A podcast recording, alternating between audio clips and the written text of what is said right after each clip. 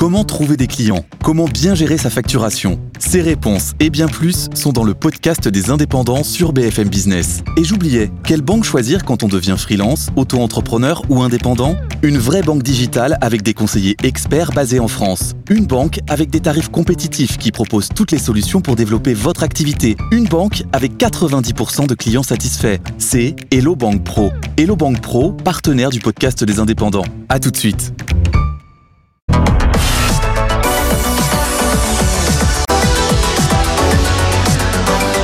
BFM Business et Tech Co présente Tech la quotidienne. François Sorel. Et un grand bonsoir à toutes et à tous, 20h pile en ce mercredi soir. Très heureux de vous retrouver et bienvenue pour ce nouveau numéro de Tech Co, Tech Co, la quotidienne. Une heure et demie chaque jour dédiée à la tech. Avec ce soir une grosse partie de cette émission qui sera dédiée eh à un projet morné, j'ai envie de dire. L'Apple Car, c'est terminé. On n'a jamais vu de voiture Apple. On sait qu'Apple y travaille depuis 10 ans et Apple a décidé de tourner la page. Évidemment, ça va être euh, la grosse partie de ce Tech Co. On évoquera aussi une start-up incroyable qui arrive à séduire ben, pratiquement tous les géants américains. Il s'agit de Figure.ai qui veut mêler robotique et intelligence artificielle générative. Et puis, je recevrai le patron de Lenovo France qui viendra nous présenter un PC étonnant à écran transparent. Et puis, on reviendra aussi sur cette tendance de mettre de l'IA générative à toutes les sauces dans les PC et notamment aussi chez Lenovo. Voilà quelques-uns des sujets qu'on va évoquer ce soir ensemble. Merci d'être là. Merci d'être fidèle à Tech la quotidienne, à la fois en direct à la radio, à la télé euh, tous les soirs, mais aussi en replay et en podcast. Encore une fois, bienvenue à vous toutes et à vous tous. Tech Co, la quotidienne, le débrief de la tech. Le débrief de l'ActuTech avec ce soir Marjorie Parion qui est avec nous. Salut Marjorie. Hello. Merci d'être là. Bienvenue. Marjorie, vous le savez, qui est journaliste spécialisée tech. Euh, à tes côtés, c'est Yves Maître qui est là. Salut Yves. Bonsoir. Euh, operating partner Jol Capital, consultant et ancien PDG de HTC. Et bien sûr, Frédéric Sibotel. Bonsoir. Mon fidèle camarade, journaliste à BFM Business. Salut Fred. Alors bien sûr, hein, on ne pouvait pas passer à côté. On l'a évoqué brièvement euh, hier soir, puisque en fait cette euh, news est tombée euh, à la fin de Tech Co, aux alentours des 20h40.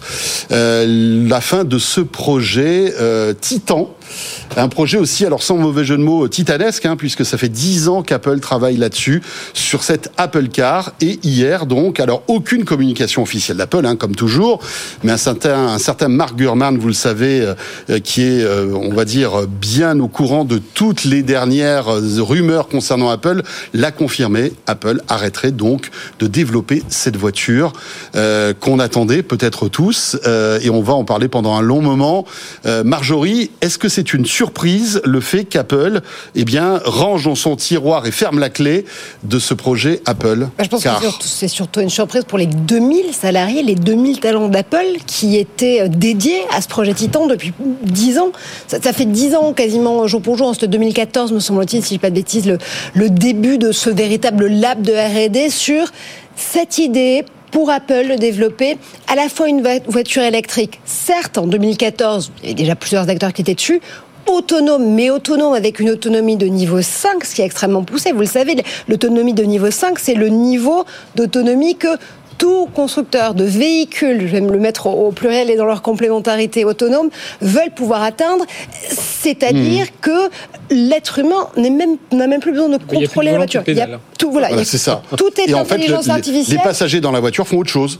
Exactement. Et c'est ce sur quoi d'ailleurs on a très longtemps débattu ces dernières années en se disant, OK, aujourd'hui, euh, il faut que les constructeurs automobiles prennent mmh. conscience que la porte d'entrée dans une voiture, c'est l'OS et ce ne sera plus jamais finalement le constructeur lui-même. À partir du moment où on donne la clé de l'OS et des softwares des voitures connectées futurement autonomes euh, à des opérateurs comme Apple, comme Google, c'est fini. Alors, ce que je vous propose, c'est d'écouter Anthony Morel ce matin dans Good Morning Business. Il nous expliquait un petit peu l'histoire de cet Apple Car et puis après on reviendra, on débattra longuement euh, sur cette annonce avec euh, évidemment Marjorie, Yves et Frédéric. On écoute Anthony. Désolé pour euh, tous les fans d'Apple hein, qui s'imaginaient déjà au volant Eh de oui. leur voiture, de leur Apple Car, iCar. On ne connaît pas le nom d'ailleurs parce que rien de tout ça n'est officiel. Il faut savoir que ce projet d'Apple Car, c'était un projet secret, secret de Polichinelle, hein, clairement. Mais Apple n'en a jamais parlé publiquement. Mais mine de rien, ce projet, alors dont on annonçait la fin, euh, il avait du plomb dans l'aile, on le savait, c'était euh, un vrai pari industriel qui visiblement est définitivement enterré. Vrai pari industriel parce que bah, d'abord, il y avait beaucoup de gens qui travaillaient dessus. C'était quand même 2000 personnes en interne qui travaillaient euh, bah, à temps plein dessus. Donc c'est une entreprise dans l'entreprise. C'était un vrai pari de diversification. C'est des milliards de dollars investis en R&D. Et puis c'est 10 ans de travail, j'allais dire, qui partent à la poubelle, même s'il en restera sûrement quelque chose. Au départ, c'était vraiment un projet très ambitieux. L'idée, c'était de construire une voiture électrique et autonome, mais quand je dis autonome, c'est autonome de niveau 5, sans volant ni pédale, c'est-à-dire le nec plus ultra, la voiture complètement, complètement euh, autonome. Et puis finalement, euh, bah, Apple s'est rendu compte que c'était un peu plus compliqué que ça. On a su qu'ils revoyaient régulièrement leurs ambitions à la baisse. Mais c'est vrai qu'on a beau dire que les voitures, ce sont des smartphones sur roues, et c'est vrai dans une certaine mesure, ça reste quand même un métier euh, spécifique. Alors, à un moment, ils se sont dit, on va s'allier avec un industriel. Ils se sont rapprochés de Hyundai, c'est allé assez loin, mais ça a échoué. Il y avait aussi des rumeurs autour de Foxconn. Foxconn qui s'est diversifié dans les voitures, ça aurait eu du sens, puisque Foxconn fabrique déjà les iPhones. Ils auraient pu fabriquer la voiture d'Apple, mais là non plus, euh, ça n'a pas abouti. Pour autant, le projet continuait à avancer, puisque euh, l'année dernière, par exemple, des voitures Apple, alors maquillées hein, évidemment, mais roulaient sur les routes californiennes, ils ont parcouru comme ça plusieurs dizaines de milliers de, kilomètres. Mais finalement, le scepticisme en interne, le turnover assez massif, notamment à la tête du projet, il y a eu beaucoup de changements d'allers et retours, euh, ont fait que eh Apple a préféré euh, jeter l'éponge complètement. Voilà donc l'histoire de cet Apple Car morte-née finalement, racontée par Anthony Morel. Yves, euh, est-ce que c'est pas aussi finalement le symbole d'une autre époque Euh, Parce que en 2014, euh, tout le monde évoquait avec enthousiasme la voiture électrique autonome. On était les premiers, nous, hein, journalistes tech, à ima- imaginer ça avec les constructeurs automobiles deux trois ans après. C'est vrai qu'il y avait une espèce de ferveur, de de- d'optimisme sur tout ça. Et puis euh, finalement, euh, bah, voilà, le temps est passé par là. On se rend compte que l'automobile n'est pas forcément un objet politiquement correct. Euh, on plutôt le transport, les transports en commun, l'autopartage. Enfin voilà, on est dans une autre logique. En fait, le monde a évolué. Et finalement, est-ce que c'était pas le projet d'un ancien monde, euh, cette, euh, cet Apple Car? On peut répondre à ta question sous deux angles. La question c'est est-ce que c'est pas un ancien monde? Est-ce que c'est pas un ancien monde dans l'absolu? Et est-ce que c'est pas un ancien monde chez Apple? Alors je vais d'abord parler d'ancien monde chez Apple. En effet, euh, euh, quand on se souvient, Steve Jobs c'était un fanatique de voitures. Il roulait Oui. en Porsche. Phil Schiller, patron du marketing, fan de voitures, tous les ans 24 heures du Mans. Jonathan Ives, fan de voitures. Tim Cook, Il absolument rêvait d'en designer un, une, j'imagine. Absolument, absolument. Tim Cook, absolument pas. Tim Cook, c'est pas, c'est pas du tout un fan de voiture. Et donc, il était sous, sous, je vais pas dire sous cette emprise, mais Oui. sous cet ensemble de personnes. Et puis, ces personnes, bah, il y en a. Steve Jobs est parti, euh, mort naturelle. euh, Jonathan Ive Ives est- a quitté. Oui. Phil Schiller, bah, il a un âge où il parle. Et Tim Cook a annoncé sa retraite. Et comme par hasard, à ce moment-là, on enterre ce projet. Cause-conséquence, relation, j'en sais rien, mais pour moi, en effet, c'est symboliquement la fin d'une époque chez Apple et le début d'autre chose. Deuxième question que tu posais, c'est d'un point de vue euh, sociologique. Est-ce que le rêve de cette voiture autonome de, de, est pas en train de, passer à la casserole? Alors moi, je reviens, je reviens de Chine, je reviens d'Asie. Écoute, je vais te raconter une anecdote euh, assez rigolote. Donc il y a euh, un, matin, je me lève, très bien, je suis un petit peu en décalage horaire, donc un petit peu voilà. Et, un ami vient me chercher en voiture, donc il s'arrête à l'hôtel, on monte dans sa voiture, il reprend la circulation, on roule. Puis j'étais en train de faire un truc sur mon smartphone. Et puis tout d'un coup, je me tourne et je vois qu'il était en train de faire un truc sur ton smartphone. Alors que c'est lui qui conduisait la voiture. Voilà, et à ce moment-là, je dis, mais qu'est-ce qu'il fait? Et je vois le volant qui se met à tourner, et je n'avais pas. Et, et il me dit, mais il est en train de parler à son assistant vocal dans sa voiture. Passait un- Et je me suis aperçu que c'était naturel pour lui, en plein milieu d'une grande ville chinoise, de lâcher son volant pendant euh, bah, presque quasiment tout le trajet. Et, et tout d'un coup, je me suis dit, ah, là, il se passe quelque chose. Donc, chez Apple, oui, c'est probablement un changement. Le niveau 5, Marjorie, je suis d'accord avec toi, c'est inatteignable. Luc Julien, qui vient très souvent ici, l'a déjà dit. Mais quand même, il ne reste pas rien. Il y a quand même une époque, et on est rentré dans une époque, et je l'ai vu très concrètement. Oui, on est plutôt au niveau certaines 3, on va dire. euh, Ouais, un bon 3, un bon, bon- 3 plus, ouais. mais qui permet quand même d'avoir une relation avec la voiture et une relation avec la mobilité et le trajet qui est quand même vraiment différente. Fred, alors incroyable. Est-ce que tu t'attendais à ce que ce projet euh, Alors, euh, soit euh, rayé des- de- du calendrier Alors, je d'Apple m'attendais pas à ce qu'il soit rayé, mais c'est vrai que moi j'y croyais, j'y croyais assez peu. J'ai ressorti un peu tous les papiers qu'on avait fait à chaque fois et je terminais toujours par ça va être compliqué. Ça va être compliqué. Pourquoi? Le Parce vieux que- grimoire de Frédéric Non, mais il y a- Simotel. il y avait déjà rien le que livre un peu je, poussiéreux. Je, je mets je mets à part la partie Frédéric je mets à Dumbledore. part la partie logiciel, mais rien que la partie voiture, qu'il s'associe ou pas, enfin qu'il le fasse lui-même ou qu'il s'associe à une marque et tout ça, euh, aux États-Unis, s'il les faisait construire ça aux États-Unis, c'est un univers très syndiqué euh, la construction auto.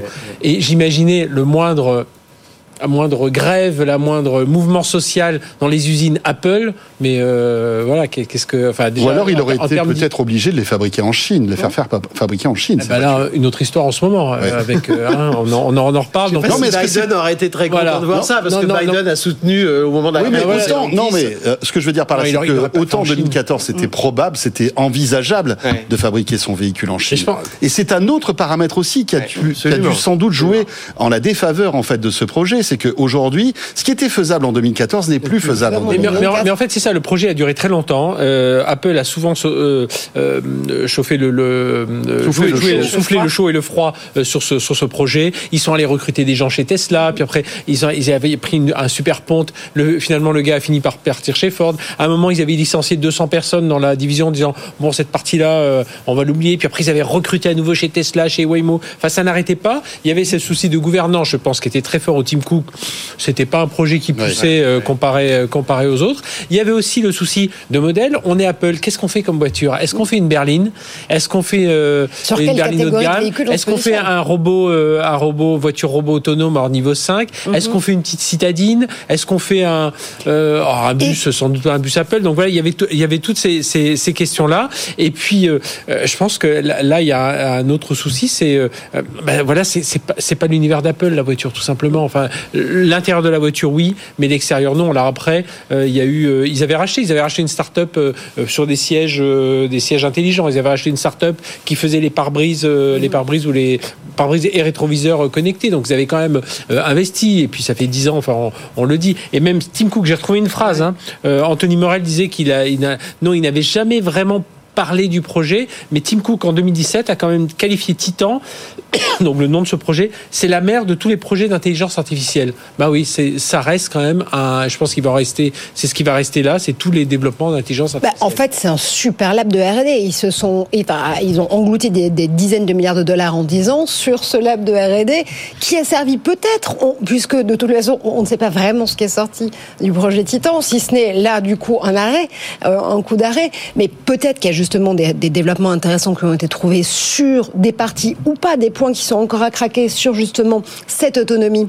euh, en l'occurrence, le marché était peut-être plus près en 2024. Mhm. Euh, euh, le positionnement aussi du produit Apple in fine était peut-être pas tout à fait euh, euh, Mais, clair. mais ils euh, avaient non un souci plus. de gouvernance aussi interne, Oui, parce qu'il y a certains Oui, qui voulaient développer ouais, ouais. euh, la partie logicielle, les autres disaient Non, mais- non non, Oui, on mais va se concentrer la sur le- partie- l'autoconduite. Non non, attends, on va- Sauf c'est que- sur le- le- la partie. Sauf que sur la euh, partie logicielle, en l'occurrence, ils avaient déjà gagné parce que, si si j'ai pas de bêtises, CarPlay, euh, qui est le software euh, d'Apple pour euh, la partie automobile comme Android Auto côté Google, est lancé, me semble-t-il, en 2014, si j'ai pas de Ouais, mais ta CarPlay, t'as Mais- l'autoconduite. CarPlay, c'est- CarPlay, c'est que vraiment le- le- l'entertainment Voilà, dans la voiture. Oui, hein. je vraiment, mais c'était déjà une façon. c'est l'interface de l'iPhone sur le qui apparaît sur le, le- mais c'est l'écran du déjà une véhicule. façon d'avoir une prise de pouvoir dans les véhicules Oui, par sûr. un soft et une OS. Et ça a été d'ailleurs une, bataille âpre avec les constructeurs automobiles, hein, qui évidemment ne voulaient pas céder à Apple euh, le, le- le- le pilotage de l'entertainment dans la voiture, parce que bien évidemment qu'en on sait que 2022, 98% des nouveaux véhicules euh, américains euh, ont sont ou hein. Google, Mais ou si on- Google Car ou CarPlay ou les deux. Si on revient, pour moi, il y, avait deux choses qui m'ont vraiment toujours intrigué dans, dans cette volonté, par-delà des règles de gouvernance, Ouais. qui, qui pour moi étaient évidentes. Mais bon, je veux dire, euh, c'était comme ça. Une voiture, c'est trois couches. Une voiture intelligente, c'est trois couches. C'est la couche du skateboard. Et ça, en effet, ils avaient travaillé avec euh, des, des, des, des Coréens Oui. et puis récemment avec Foxcom. Je sais pas ce que va devenir la plateforme de Foxcom, puisque Foxcom avait fait une annonce il y a avant. Bon, cette couche-là, on comprend, il l'a maîtrisée, il savait où il voulait. Il y a la, partie cockpit avec CarPlay, il maîtrisait, etc. Et puis il y a la partie intelligence, niveau 5, niveau quoi que ce soit. Et cette partie intelligence-là, elle pose un deux problèmes fondamentaux pour moi et que je je voyais pas comment Apple allait les- résoudre. Première, c'est un problème de confidentialité parce que pour entraîner la voiture, il faut la sortir dehors. Donc il faut rouler avec. Et rouler, bah, ça se voit. Et Apple a toujours eu ce- cette notion de secret et de Ils confidentialité. roulaient sur les pistes chez Chrysler à Phoenix. Là, ils Oui, avaient- mais enfin, oui, mais voilà, entre rouler euh, sur une piste et rouler en, en- enfin, en- dans, dans la vraie vie, c'est pas tout à fait pareil. Mhm. Donc, il y avait là un petit problème par rapport à la culture d'Apple du secret qu'il fallait régler. Et la deuxième chose, c'est qu'Apple fait de l'intégration verticale, c'est-à-dire qu'ils font tout de A jusqu'à Z. Et pour faire la couche du haut, eh ben, c'est d'abord de l'intelligence artificielle.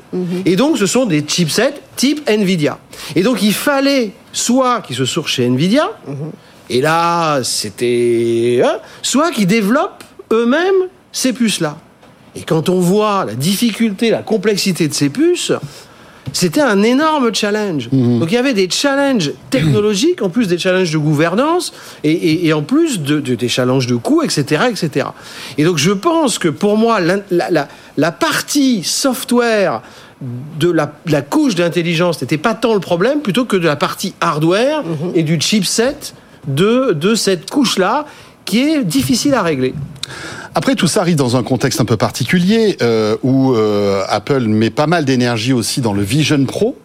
Euh, est complètement absent de l'intelligence artificielle générative euh, et est en train de de- d'être un peu le mauvais élève par rapport à Microsoft, Google, etc.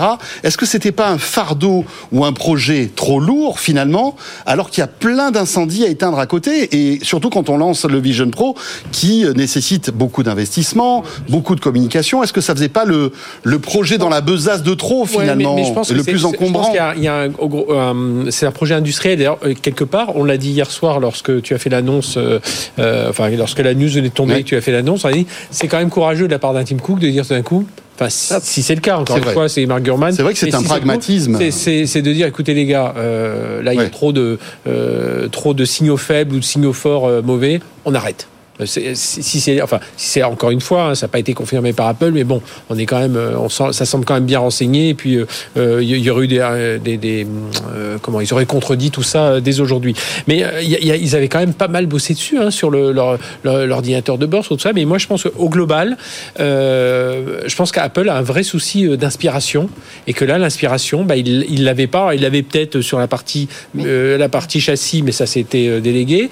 Et la partie IA, ils ont un, pour moi, ça reste. Il y a un vrai souci euh, aujourd'hui. En plus, cette IA dans la voiture, c'est compliqué. Alors, il y a l'IA pour l'autoconduite. euh, il y a l'IA, euh, enfin, il y a l'intelligence aussi pour gérer tous les processeurs. Euh, c'est pas un Mac hein, qui roule là. C'est il doit y avoir 4 ou 5 fois le nombre de processeurs Mac à bord. Oui, mais avec leur puce silicone, gérer- ils auraient peut-être pu y arriver. Enfin, je pense qu'ils ont Oui, dû mais- déjà penser à oui, tout mais ça, non là-dedans, t'en gères une ou deux. Euh, dans la voiture, t'en gères euh, 16 euh, de, de processeurs. Donc, euh, Ouais, il faut... bon. non, ouais, mais euh, c'est pas la même chose. Hein, de, de- pas la même chose. De, gérer, deux Oui, processeurs. mais par exemple, tu vois, ju- juste moi, je me suis un petit peu intéressé à la, au, au M3, qui est le nouveau processeur d'Apple. En fait, il y a un M3 Pro qui est simplement la fusion de deux M3. Donc, Oui, ils, oui, arrivent oui. aujourd'hui à, comment dirais-je, à capitaliser sur plusieurs puces pour démultiplier la puissance. Donc, on aurait pu imaginer que Mais quand on a ils sortent 16 un, un M3 euh, Non, mais- Ultra avec mais quand- 5 mais quand on a puces. 16 qui doivent gérer toutes les fonctions de la voiture et regarder le temps, Ouais, l'IDAR, attends, euh. Fred, euh, là-dedans, ça c'est déjà une usine à gaz. Tu te rends compte le nombre de puces Non, non, et, d'intelligence qu'il y a là-dedans Non, non, non. Euh, Tesla, il a Bah, réduit son nombre de puces. Hein. Ah, Faut- si je puis me permettre, pour, Non, mais avoir, même si dirigé, c'est- pour avoir dirigé Même HTC, si c'est l'équivalent de sujet- 50 iPhone, une voiture, euh, Non, mais c'est pas, un pareil. C'est pas pareil parce que si. là, au départ, tu- on va prendre les premiers HTC. C'est un sujet que je connais bien parce que j'ai eu le, le- Parce que rappelons que tu as été patron d'HTC. j'ai dirigé cette entreprise. Donc, quand tu as beaucoup de chipsets, beaucoup de, de petits chips, beaucoup de- de- d'intelligence, des petits bouts de cerveau qui sont répartis dans ton téléphone, il faut les faire parler entre eux. Et c'est ce qu'on appelle l'intégration software-hardware. Et puis petit à petit, Qualcomm a été très bon pour dire, bah, plutôt que d'en mettre plusieurs, on va en mettre un seul. Qui fait plein Ça s'appelle le SOC, d'accord? Et donc une fois que tu as un SOC, c'est beaucoup plus simple. Mais dans un smartphone, tu avais une petite dizaine de ces petits cerveaux qui ont été petit à petit intégrés dans un. Dans une voiture, c'est des centaines. Donc le travail d'intégration, euh, de faire Déjà, au moins l'équivalent, 15 cerveaux. de, de faire Euh, l'équivalent. ouais, mais chez, chez Tesla, c'est plus comme ça, les amis. Mais non, hein. mais il a réduit. Mais Chez Tesla, il y a, a réduit, deux, mais- je crois qu'il y a deux têtes pensantes de, on va dire, de, de puissance informatique, Oui. euh, alors que chez les constructeurs traditionnels, c'est, euh, il y a, il y a- en fait, il y a Oui. plein de, de ponts, on va dire, Et du coup, il a d'intelligence. enlevé plein de fonctions euh, de, de, de la voiture. Oui, mais ça marche bien. Enfin, s'il y a une Non, voiture, s'il y a bien une voiture qui marche bien en, en- en situation d'autonomie aux États-Unis, c'est bien la Tesla. Hein. Non, mais ce que, ce que Tesla a fait, c'est absolument remarquable. C'est absolument remarquable parce qu'il a, il a fait une partie, il n'a pas terminé, mais il a fait une partie de cette intégration. Mais sauf que c'est propriétaire. Apple doit faire ce travail-là. C'est un travail qui est énorme. Et comme tu le disais, il a d'autres choses à faire. Il a son casque, il a euh, ses smartphones, il a ses watches, il est euh, euh, un peu à la peine, en tout cas de manière officielle, sur l'intelligence artificielle. Et on arrive à une fin de cycle de gouvernance. On a des, des, des, des, Tim Cook qui ont un certain âge, des Phil Schiller qui ont un certain âge, etc. Et donc on sent que c'est une nouvelle ère pour Apple euh, et que Apple doit se projeter dans autre chose. Et d'ailleurs Tim Cook l'a annoncé il y a quelques mois, il a annoncé qu'il allait prendre sa retraite. Il n'a pas dit quand, mais officiellement il a annoncé ça. Et je pense qu'il est en train de préparer ça. Il est en train de préparer le passage de, euh, de, de l'Apple Tim Cook, il y a eu l'Apple Steve Jobs, l'Apple Tim Cook, à le next step. Et pour ce faire, eh ben, il rend la maison propre. Ouais, il rend la maison propre, mais à quel prix? Enfin, Oui, mais- ce que je veux dire par là, c'est que ça va coûter- On a parlé. Bien sûr, non, non, non, mais c'est clair. Qui aurait Mais, mais bon, il y a, aurait pu il y a être combien de l'Apple, milliards qui euh, partent, qui partent à la, à la l'Apple, poubelle, là? qui aurait pu être l'appel Elon Musk, puisqu'on n'en a pas parlé, mais, Mais- à un moment, il avait été question. Alors, Tim Cook l'a démenti, mais il en avait Vous été m'ôtez question l'anecdote que- de la bouche. Allez, Marjorie, vas-y, raconte. Non, il y a alors qui a été démenti par Apple après ou en tout cas amendé dans sa dans son exactitude de Ouais, ça de fait partie de la légende maintenant, cette oui bah, c'est histoire-là, la hein. légende aussi Elon Musk qui s'écrit euh, évidemment à, à longueur de tweet ou de ou de X mais euh, quand justement il y a eu euh, hier soir les rumeurs de l'annonce de la fin de ce projet à Titan Elon Musk a, ça a pas pu s'empêcher évidemment de poster sur son réseau social à lui euh, unique et adoré un petit icône un petit emoji avec une petite une petite cigarette en mode ha ha ha rira bien qui rira le dernier puisqu'il est rappelé que en 2017 il aurait, au moment où Tesla avait justement d'énormes problèmes de, de- de processus de production, et c'était vraiment un marasme total, il ne savait pas comment s'en sortir, il aurait proposé un meeting à Tim Cook pour pouvoir lui vendre Tesla. Tim Cook aurait refusé de recevoir Elon Musk, et depuis, la rumeur continue à s'emballer. Oui, et on, on imaginait même des relations tendues euh, entre eux, sauf que bon, depuis entre temps, quand Elon Musk avait racheté euh, X, il est allé voir euh, justement euh, Tim Cook pour des, des, des, des- problèmes commerciaux, parce que voilà, ouais. enfin voilà, il voulait rassurer Tim Cook qu'il pouvait toujours faire de la pub sur Twitter, il était le bienvenu. Mais c'est vrai, c'est la légende cette histoire-là, et, et si elle est vraie, si elle est vraie, ça pose plein de trucs, parce que si Tim Cook avait dit oui au rachat de, de, de, de Tesla, ben Il avait une solution clé avait en une main. solution la- clé en main. Après, ce- partie après, ce, que, production ce que tout le monde voyait, mais- c'était que Elon Musk prenne la tête d'Apple. C'était. Non, mais c'était ça le, le suivi. Je pense, Je qu'Elon pense qu'il Musk devait avait- avoir- Ça aurait, été, ça aurait été une bonne idée, tu penses, ce, ce rachat de Tesla par Apple ou pas? En 2017, hein, là on est donc il y a 7 ans. Hein. C'est-à-dire que maintenant, euh, une fois que l'histoire a, a écrit, Ouais, a été- a été gravée. évidemment, on se dit oui. À l'époque, c'était quand même un sacré pari. Hein. Tesla, c'était un sacré pari. Et puis surtout, euh, il faut se souvenir qu'il y avait euh, ce clan, euh, encore une fois, des, des, des, des, des fans. Mais, ils- mais on n'imagine pas. On, on rentre dans le parcours, dans, dans le parking de, de, de Apple. C'est que des Mais c'est voitures. un salon de l'auto. C'est des voitures de sport. Mais c'est un salon de l'auto. Donc, euh, pour eux, euh, euh, devoir racheter. Non, c'était pas possible. C'était pas possible. Psychologiquement, c'était pas sais euh, possible. qu'ils avaient même commencé à envisager, ils avaient même, euh, ils avaient des gens ont retrouvé des documents où Apple allait proposer des services d'assurance de, à- aux gens qui achèteraient la voiture. Donc ils étaient allés assez loin dans le, Oui, bien sûr, dans le service, bah, pour être marketing. présent, Un écosystème pour, pour- total, pour être présent, présent un peu partout. partie. Mais je pense que tout ça, euh, c'est, alors c'est, on le voit, hein, c'est plein de soucis, c'est plein de curseurs à pousser. Il y a le curseur aussi de Apple, euh, celui de Microsoft Microsoft, où ils sont tous aussi dans cette histoire de transition énergétique. Alors tu as très bien dit au début de dire c'est un, un autre univers, est-ce que la voiture c'est l'avenir, etc. Bon, ça continuera à l'être un peu, mais c'est vrai qu'on y réfléchit un peu davantage. Et puis il y a tout ce qui est euh, aujourd'hui les composants, euh, les lithium, euh, le graphite, enfin tout ça. Euh, Ouais, ouais, être, un, être un fabricant de voitures, même si on se dit euh, green machin, fabricant de voitures électriques, t'es pas si propre que ça quand même. Hein. Donc, est-ce que ça aussi, ça rentre pas dans, la dans les l'équation achats, Bisbille avec juste la dans Chine. les achats, moi j'avais eu, après une soirée un petit peu arrosée avec quelques personnes assez bien placées d'Apple, Ne faites pas ça chez qui vous. m'avaient raconté qu'ils avaient une vie, fait qu'ils avaient vraiment envie d'acheter McLaren. Et je crois qu'il y a eu à un moment donné des discussions très avancées entre Apple et McLaren. ouais. Ouais.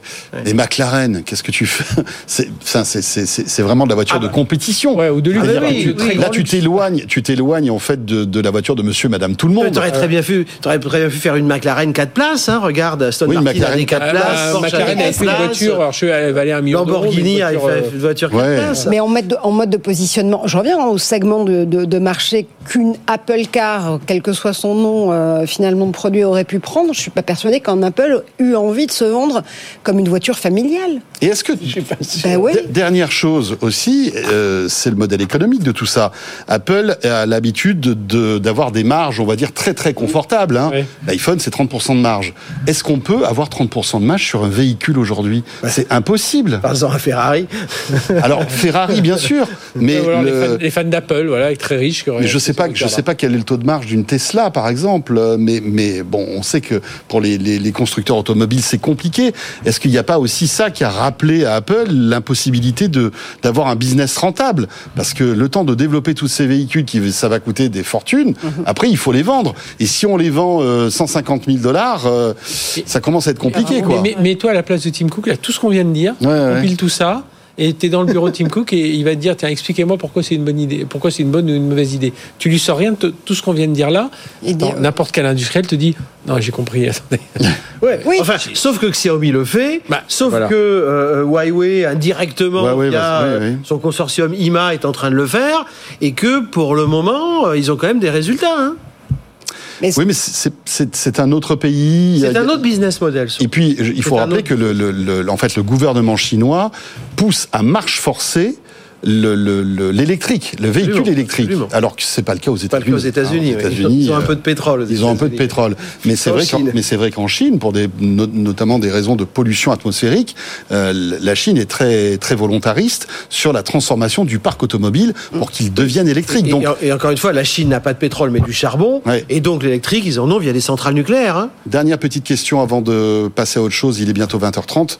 Euh, Qu'est-ce qui va rester de tout ça, en fait? Tout, tout cet argent englouti va servir quand même à quelque chose pour Apple ou pas Bah, je pense qu'on le disait tout à l'heure, en- réalité, Projet Titan pourrait être vu aujourd'hui comme un gigantesque lab de R&D dans lequel, en- encore une fois, on ne sait absolument pas ce qui est sorti pour de vrai de, de, de ce projet. Donc, à mon avis, tous les travaux qui sont sur la partie soft et sur la partie intelligence, oui, en ce moment, on se dit qu'Apple a des gros problèmes de compétitivité et surtout à rattraper par rapport à ses concurrents sur euh, les IA génératives. Mais attendez, peut-être que justement, il y a eu des, des, des mais recherches qui ont été posées sur la partie IA. Il- Mais- pour, moi, pour moi, ils l'auraient fait. Ils auraient dit attends, on va on- la voiture qu'elle sorte en 2025 ou en 2028. On va pousser un peu 2028 et puis on va sortir euh, notre IA euh, machin. Et là, ils l'ont pas fait. Pour moi, je pense qu'il y a beaucoup de choses qui vont. Anthony le dit. Il y a beaucoup de choses qui vont être jetées à la poubelle quand même. Oui, mais c'est. Est-ce que c'est grave Non. Je veux dire, on se plante. Enfin, la, la Non, vie, non, elle est faite d'erreurs. c'est- avec les erreurs qu'on apprend et qu'on grandit. Donc oui, ils n'ont pas réussi. Oui, ils ont craqué de l'argent, mais c'est de l'argent qui reste dans être le pays. est-ce que ça peut être une casse sociale aussi Parce qu'on on, im- on imagine qu'il y a De- plusieurs milliers de personnes qui travaillaient sur ce projet. Qu'est-ce qu'ils vont 2000 devenir salariés. Non mais Alors, moi, j'ai pas, j'ai pas très peur pour les, pour les salariés d'Apple parce que Tim Cook, c'est quand même un garçon extrêmement social, euh, qui a vraiment, euh, euh, pour lui, Apple, c'est vraiment une famille. D'accord. Donc il va les recaser quelque Oui, part. je pense, je pense. Il y a peut-être qu'ils vont partir parce que c'était le- le- leur projet de leur vie. Oui, non, bien je- sûr, je- bien sûr. je veux- Mais- Par contre, des- pour, pour des sous-traitants ou des gens comme Foxconn, Ah, ça, ça ça, risque c'est d'être plus compliqué. Ouais, c'est plus compliqué. et, et puis euh, pardon. Non, si par ailleurs on, on imagine que Projet Titan a été arrêté pour pouvoir dégager des budgets pour les réinvestir sur la recherche en IA générative, n'oublions pas quand même que dans nos calculs, euh, quand Meta annonce que d'ici fin 2024, ils vont se faire livrer 350 000 GPU Nvidia, c'est 30 000 euros, enfin dollars en l'occurrence, l'unité. Donc il y a quand même besoin de dégager c'est des milliards, un oui. budget quelque peu substantiel. Bon, après, Apple a, On de Oui. quoi, a un oui, chèque quasi Apple, illimité. Apple a de la trésor, ça je te... Mais- je te voilà, mais, je mais, confirme. mais je- quand même. juste, je reviens et je reviens au tout début comme ça on boucle le, le tout Allez, on début de boucle ce non mais de ce que ce que disait François au début, c'est euh, c'est quoi le one more thing quoi maintenant? Parce Oui, que c'est moi pour moi c'est un, enfin on en a parlé tout à l'heure en préparant l'émission avec Oui, c'est un fantasme d'Apple qui Vous s'en va. préparez C'est- cette émission. C'est intéressant, c'est un fantasme d'Apple Euh, qui s'en va. le- Euh, dernier C'est- fantasme en date, c'était le Vision Pro. Qu'est-ce qui reste maintenant Sur quoi on peut fantasmer La- la Quel est le Apple prochain produit La Bon, la télé Apple. Ça fait un moment qu'elle est enterrée, je pense. Ouais. Non, mais c'est le, non-smartphone, justement, c'est-à-dire euh, les iPhones. Ouais. La vraie question, c'est qu'est-ce que c'est que les iPhones? Ou alors Est-ce que c'est- des lunettes, comme le dit, comme l'a dit Zuckerberg, hein, Ou, de alors- ou alors, ou c'est carrément, je pars euh, rayonner dans le monde de l'énergie, je pars ray- avec les techno Apple, je vais pénétrer le monde de la santé, ils y sont déjà, le monde de l'énergie, gestion de l'énergie, le monde pourquoi pas du transport, du, enfin du transport, euh, pas pas une voiture, mais tu vois, essayer de breveter tout un tas de, de techno et de- d'aller voir euh, des, des grands industriels, leur dire voilà, moi je, je fais tout ça, comment je peux euh, Enfin, je pense que ce sera le travail du prochain Prochain- comité prochain de direction bien sûr. d'Apple. Mais ce qui va être intéressant de, voir, c'est, comme tu dis, il y a beaucoup de gens qui vont partir. Est-ce que les langues vont se délier? Est-ce que, Parce que ça serait incroyable de, de, de découvrir un petit peu les entrailles de ce projet titanesque qui a duré 10 ans. Ça serait super quand même d'en savoir un peu plus. Peut-être qu'on en saura. euh, voilà, on aura quelques bribes de, de, de cette histoire incroyable dans les, les semaines et les mois qui viennent. Marjorie, Yves et Fred, vous restez là. Bientôt 20h30, l'info écho. Et on revient pour commenter l'actu tech de ce jour. À tout de suite. Tech Co, la quotidienne, le débrief de la tech. Le retour donc de ce débrief de l'actu tech avec ce soir sur le plateau de Tech Co Marjorie Paillon, journaliste, Yves Maître, operating partner, Jolt Capital, consultant et ancien PDG de HTC et Frédéric Sibotel, journaliste à BFM Business. Tiens, on peut vite peut-être commenter euh, la chronique de Étienne Braque hein, sur Klarna qui remplace 700 euh, téléconseillers grâce à l'intelligence artificielle. Bien évidemment, ça a des conséquences en cascade pour toutes ces boîtes euh, qui euh, sont spécialisées là-dedans. On le voit. Hein, euh, Est-ce qu'on est au début d'une d'une ère euh, qu'on ne soupçonnait pas? C'est-à-dire que là, on se rend compte que voilà, il y a des pans entiers, des secteurs entiers qui sont complètement bouleversés par l'intelligence artificielle, Yves. Ben, pour moi, c'est plus que ça. Euh, euh, si on se remet euh, au début du siècle, on invente l'électricité. Et, euh, et, euh, évidemment, on a une ampoule, on a la lumière dans, dans une maison qui a l'électricité. Et on regarde la lumière, faisons la parallèle, c'est OpenAI, c'est le truc lumineux qui tout d'un coup éclaire. Mais derrière, il y a toute une infrastructure. Il y a des barrages, euh, il y a euh, des Oui, des centrales usines voilà, thermiques, il y a euh, les câbles électriques, il y a toute une infrastructure Les prises les prises, etc., etc.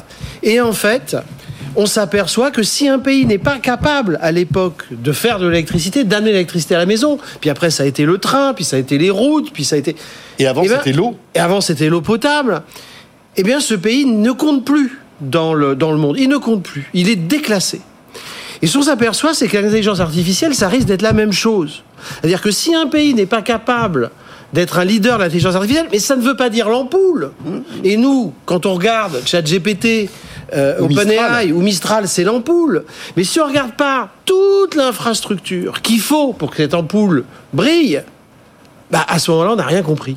Et donc, si les États ne sont pas capables de considérer que le challenge des AI est vital, tout comme l'électricité l'a été, et l'est toujours d'ailleurs, et que ça, c'est pas forcément le métier de Philips qui fait les ampoules, mais un vrai métier d'infrastructure, c'est-à-dire c'est un challenge national, si on n'a pas compris ça, eh bien, nos pays vont être déclassés. Mais merci, je, je le reprendrai en une formule. Quand le sage montre la lune avec ton, ton, ton bulbe d'électricité, le start-upper regarde le doigt. C'est exactement ça. Ou le Et le gouvernement. c'est OpenAI. Exactement. Et il y a un moment où, ici, on l'a répété mille fois ici, mais c'est l'art de la pédagogie finalement, la répétition. Et on l'a dit notamment sur le cas Apple il y a quelques minutes. Pour faire du hard, il faut, du, enfin pour faire du software, pardon, il faut du hardware. L'infrastructure. Si on n'a pas l'infra pour pouvoir développer justement tous ces softs euh, d'intelligence artificielle, fût-il générative, on n'y arrivera pas. Donc c'est un écosystème en Alors, entier qui doit se mettre en branle. Juste une chose, parce qu'on on, s'est un petit peu euh, perdu dans ce sujet-là. Ma, ma question Je suis désolé. principale- Non, non, non, On parce que c'est passionnant Est-ce ton sujet. passionné Yves, et on en a parlé ce matin au téléphone. Régulation et je sais que, euh, franchement, tu as une vision qui est incroyable et que euh, moi, personnellement, je n'avais pas vu. Mais, mais c'est vrai que ça, ça, ça, je pense qu'on va faire une émission spéciale d'ailleurs là-dessus, euh, parce que c'est très intéressant.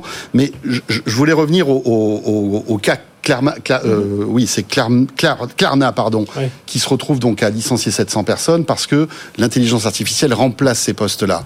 Euh, on est au En début. tout cas, c'est les tests qu'ils annoncent faits depuis un mois avec notamment une rapidité d'exécution. Voilà. Ah bah, le, le- mot vient de prononcer, c'est rapidité. Ouais. Et, euh, juste Pardon. pour, pour euh, re- reprendre ce que, dit, J- euh, ce que dit Yves et puis revenir sur ce que tu dis, euh, oui, le développement de l'eau, de l'électricité, ça a pris des années. Là, le problème, c'est qu'on va beaucoup, beaucoup plus vite. Et pour l'emploi, c'est pareil. C'est-à-dire que là où un comptable, euh, je, fais vraiment dans les, gros, les, gros, les, gros- les grosses lignes, mais euh, quand le comptable a vu arriver Excel, il s'est dit, oulala, mon poste va disparaître. Non, le temps qu'il s'adapte, qu'il maîtrise ordinateur Excel, il a bien vu qu'il il suffisait d'être formé, de s'adapter, tout ça. Mais ça a pris euh, quelques mois, quelques années, selon les métiers, tout ça. Là, c'est instantané. du jour au lendemain, on peut dire un traducteur. euh, je suis désolé, mais les traducteurs, euh, euh, dans deux ans, il y en a plus, quoi. Euh, là, aujourd'hui, euh, des télé- Donc l'atterrissage est brutal. c'est c'est ça, c'est c'est- on, va, on va pas avoir quelque chose. Bon, il faut que ça se.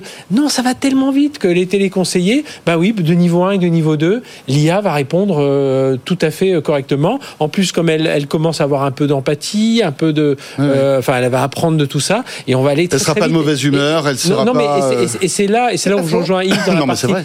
Te passera le bon servir au On n'attendra plus trois quarts d'heure aussi Elle au téléphone pour avoir un humain. On, Le on bon a plus le temps de bon dire attendons parfait. 2030 pour voir comment ça se passe. Non, c'est aujourd'hui. c'est Et c'est expliquer à nos concitoyens que soit la France y va, et vraiment y va, et, et y compris dans l'infrastructure, comme tu on doit disais, être tellement content. Soit alors, euh, je sais pas, je sais pas ce qui va nous arriver parce que ça va tellement vite. Et quand je vois qu'au salon d'intelligence artificielle à Cannes, il n'y avait pas un politique, Il y avait Bruno Le Maire. Bruno Le Ah, Maire, oui. il y avait un politique. Et on l'a cité pour une bonne Il raison. y avait un politique, ok, excusez-moi. Bah, c'est quand même pas beaucoup. Alors, je vais pas faire de parallèle avec Ouais. d'autres salons qui, qui sont tous extrêmement importants. Mais enfin, euh, je veux dire, là, on est en train moi- de parler d'un challenge national. Et si on ne sait pas relever ce challenge Je je je national, dire pour- eh ben, on n'aura il pas les centrales Mais quelle est ta recette Parce que tu, tu, tu nous parles de ça parce que tu reviens de Chine et tu as l'impression que là-bas, cette réflexion, elle est déjà menée. Absolument. Alors comment ça se passe là-bas? Bah, comment ça se passe? Le mieux, ce serait de leur demander à eux. Non, mais qu'est-ce que tu as constaté toi là-bas en, constaté ayant, en ayant séjourné planifier. Enfin, en tout cas, ce que j'ai senti, parce que j'ai pas été, il n'y a pas un ministre. Il y a rien d'officiel. etc. Il n'y a rien d'officiel. De toute façon, en Chine, il n'y a jamais rien d'officiel. Donc, ce qu'on, enfin, en tout cas, il y, a, il y a des choses, mais moi, je n'y ai pas accès. Donc, si d'autres y ont accès, tant mieux. Euh, Il faut voir le, le ministère des Affaires étrangères pour ça. Il faut, euh, faut aller au Quai d'Orsay. Moi, je ne suis pas le Quai d'Orsay. Bon. Par contre, j'ai rencontré des gens, j'ai discuté avec des gens, j'ai regardé ce qu'ils faisaient, j'ai, je, je, je, je- je- j'essaie de comprendre leur technologie. Et quand je prends un peu de recul et que je- j'essaie de faire la synthèse, ben, je me dis, ils ont planifié. Ils ont planifié, ils sont en train de planifier, parce que de toute façon, ce sont des économies planifiées. Ils sont en train de planifier une couche d'infrastructure pour donner à la Chine, puisque la Chine n'a pas accès à un certain nombre de technologies, est en retard sur l'intelligence artificielle générale ou généraliste euh, par rapport aux États-Unis, et donc ils mettent la machine étatique en marche pour euh, faire ce qu'ils ont fait, euh, ce qu'ils savent très bien faire euh, dans les centrales nucléaires, dans l'armement. ça. Donc c'est on aligne le pays sur une directive et on sera un pays d'intelligence artificielle Et ça, c'est avec crucial. toutes les couches. C'est Et- crucial. Et il y a ceux qui sauront le faire et ceux qui sauront pas le faire. Oui, mais la Chine, c'est un peu particulier. Comme tu le disais, ils sont punis par l'Occident, en tout cas par les États-Unis, qui les empêchent d'avoir d'accéder aux dernières technologies des puces. Donc, est-ce que c'est pas justement ce scénario défensif Mhm. qu'ils sont en train de mettre en place, parce que justement, ils n'ont pas l'excellence de, de la puissance de calcul aujourd'hui, parce que ça va pas durer, hein, non. dans, quel- dans quelques Ben, on l'a pas années. non plus, hein. pardon? Nous on l'a pas non plus. Non, on On n'a pas pas. l'excellence de calcul Mais- sur les puces. On a bien des gens comme OVH. qui Oui, mais nous, on a accès aux dernières puces Nvidia. On est d'accord, on a accès, nous, aux dernières puces Nvidia. Oui. Alors que ce n'est pas le cas en Chine. C'est peut-être ça aussi non, le problème. Non, mais on est d'accord. Mais si tu attends pour faire de l'énergie les cœurs des réacteurs américains, de centrales nucléaires américaines, t'es pas indépendant. La puissance de De Gaulle, quand il affiche les, les, les Américains à la porte, c'est qu'il a dit, nous, on a la bombe nucléaire, on n'a plus besoin de vous. Donc maintenant, vous partez. ok? Eh bien, c'est ça, ce qu'on, on est où? On veut faire quoi? On parle d'indépendance. Si l'intelligence artificielle est clé, et tout le monde sait maintenant qu'elle est clé, parce que l'intelligence artificielle, ce sera comme l'eau, ce sera comme l'électricité, mmh. c'est comme le train de demain, il faut qu'on puisse prendre notre indépendance et qu'on ait un vrai programme national. Donc ce serait une décision quasi régalienne. Absolument. je ne sais pas ce que tu en penses. Alors, il y, a, je, je, m'étais plongé dedans parce que justement, tu voulais nous parler de, ces découvertes en Chine il y a quelques jours. Mais euh, au printemps dernier, il y a une étude en think tank australien qui est passionnante, euh, qui explique comment la Chine est déjà en tête sur 37 secteurs clés stratégiques, sur 44 secteurs tech, tout confondu, c'est-à-dire de la défense, de l'espace, de la robotique, de l'énergie, de l'environnement, des biotech, de l'IA, du quantique, et explique exactement comment la Chine, mais depuis déjà des décennies, a la velléité de se positionner comme leader mondial des sciences et de ces euh, tech stratégiques-là. On a bien dit des sciences et des textes. C'est-à-dire qu'il y a la partie recherche fondamentale, il y a la partie acquérir ses capacités de recherche et les mettre tout de suite, passer tout de suite de la recherche à l'industrie, passer tout de suite de la recherche au produit. Et quand l'administration Trump puis Biden, dans leur continuité en réalité, interdisent la vente de certaines ressources et technologies et plus stratégiques à des entreprises chinoises. Mais qu'est-ce qu'ils font? C'est justement susciter le fait que la Chine ait envie de les construire tout seul comme un grand. Et il va y arriver de toutes les façons. Le moyen de rétorsion de la Chine en ce moment, c'est quoi? C'est de dire, ah bah très bien, vous allez plus avoir accès à certaines terres rares. Il n'y a pas de problème. On joue à ça, jouons à ça. Ben dans ces cas-là, on va faire euh, terre pour terre, euh, hmm. GPU pour GPU. Mais, regardons, vas-y. Euh, juste, Yves, on laisse un peu parler Fred et après tu. Non, mais moi, ce que je pense aussi, c'est que là, Yves, tu es allé en Chine. on a, moi, ce, ce, ce, dont je me rends compte, c'est que tous les patrons qui voyagent, mais évidemment, c'est plutôt les grands patrons ou les de grandes ETI qui ont des. eux, ils sont tout à fait conscients de ça. Ils voient, et d'ailleurs, ils sont en train de changer. On voit chez L'Oréal, on voit chez Total Energy, on voit chez, chez tout. enfin, voilà, on, on, on aura tout, un tas d'exemples de patrons qui voyagent, qui voient ce qui se passe et qui sont en train de booster et qui boostent leurs équipes pour y aller, même si parfois ils voient pas exactement où va être la valeur ajoutée au début, mais ils se disent allez, euh, on va déjà euh, acculturer les gens, on va acculturer, essayer de, de, déjà transformer un peu nos process, puis on verra transformer nos métiers. Ce sera l'étape d'après, ce sera le bloc d'après. Mais déjà on va faire la bureautique, etc. Avec les copilotes, on va mettre tout, tout ça en place. Mais ça c'est les patrons qui voyagent, qui comprennent. Et au niveau de, au niveau des politiques, moi, euh, avec tout le bien qu'on peut penser de notre secrétaire d'État, moi pour moi il faut un Premier ministre du, numérique, tout simplement. Tu as un Premier ministre... Du, ah, numérique, de l'intelligence artificielle. Mais, et, un Premier ministre qui s'occupe là euh, de faire tourner euh, l'État, enfin là, comme un Gabriel Attal, et le maire, Bruno Le Maire, qui avait fait un très, un, très bon discours, pour le coup, au World AI de, Cannes, hein, euh, sur l'EA, et eh ben lui, l'audace, ça aurait été de dire, tiens, bah, Bruno Le Maire... On va mettre un gaz dédié à ça. Il, est Premier ministre, mais il est au niveau Premier ministre, quoi. Et là, lui, c'est lui qui va aller voir les, la, partie, le, ministère de l'Agriculture, c'est qui va voir le ministère de la Santé, qui va dire, bon les gars, là on bouge tout ça. C'est lui qui va un peu concentrer les fonds parce que là c'est bien, c'est sympa les 10 milliards de, que vient de nous amener le Qatar. Mais intérêt à bien les cibler. Si c'est encore pour saupoudrer, dire tiens un peu là, un peu là, non. Là les 10 milliards c'est sur l'IA point final. Oui, puis en plus la souveraineté numérique dans son titre pour nous Frédéric, le charbon en France, dans le Nord, donne l'école des mines de Paris. Développement d'électricité, Supélec, l'aéronautique, Supaéro. Il y en a des grandes écoles. télécom. télécom, comment Sup, Supéaï. Elle est où Supéaï en France? Il nous faut d'une école d'ingénieurs. C'est Polytechnique, c'est Polytechnique un peu. Non, Polytechnique, c'est au-dessus. Polytechnique, c'est justement... ils, ont, des masters quand même. c'est autre chose. Mais symboliquement, c'est une symbolique dont je parle. À chaque fois qu'il y a eu des révolutions, on a créé des écoles, on a créé des écosystèmes dédiés, avec des plans dédiés, avec une organisation et des structures dédiées, dirigées par l'État structuré par l'État, encadré par l'État, et payé par l'État et le privé. Aujourd'hui, on considère, et je pense que c'est clair pour tout le monde, qu'on est dans ce, dans ce même niveau de révolution, dans ce même niveau de changement, et qu'on nous parle aujourd'hui de l'applicatif d'OpenAI, etc., etc., parce que c'est la lumière qui brille. Et quand on perd ses clés, on va les chercher sous le lampadaire la nuit. Mais le problème, c'est que derrière le lampadaire, ou sur lequel on cherche les clés. Il y a toute l'infrastructure. Et c'est cette infrastructure-là qu'il faut mettre en place. Il nous faut des écoles, il nous faut des ingénieurs, il nous faut des industries, et il nous faut un plan pour bâtir cela. Il nous faut une vision. Mais là, ça, ça, vision, ça va. elle est Si j'écoute ce que tu dis. programme En Apollo, comme, dit, comme disait euh, Oui, mais, mais- Apollo. mais en l'occurrence, sa clé, c'est censé être un petit peu ça quand même. Oui, sa clé, c'est qui vrai. a mis un temps absolument dingue, qui était un serpent de mer pendant des décennies, qui a mis du temps à sortir de Tu terre. parlais de la clé sous mon lampadaire. Alors non, oui, c'est très bon. C'était Saclay. presque ça. Et ben voilà, sous ton lampadaire, il y avait juste le plateau de Saclay. C'était la clé. Euh, mais en l'occurrence, Saclay est, est conçu comme ce cluster qui, sur un certain nombre de secteurs de sciences et d'industrie, dont le quantique, mais pas que, va justement faire travailler de pair recherche fondamentale, Ah, ça, c'est grandes un bon écoles point. et industrie. C'est un bon point. Ah, Quantique, merci. Atos, nationalisation, on fait quoi? Alors Atos est en ce moment un petit peu Oui, dans le Atos. Non, mais justement. Atos, ils sont Atos. Mais justement. Oui. Je peux me permettre. Je vous rappelle qu'ils sont Justement. censés s'occuper de la sécurité et de l'informatique des Jeux Olympiques. On va se marrer. Il nous reste 8 minutes. On pourrait terminer là-dessus, mais j'aimerais quand même qu'on évoque, puisque je l'avais promis dans le sommaire, euh, cette euh, boîte qui fait frémir tous les géants euh, américains. Il s'agit de Figure.ai.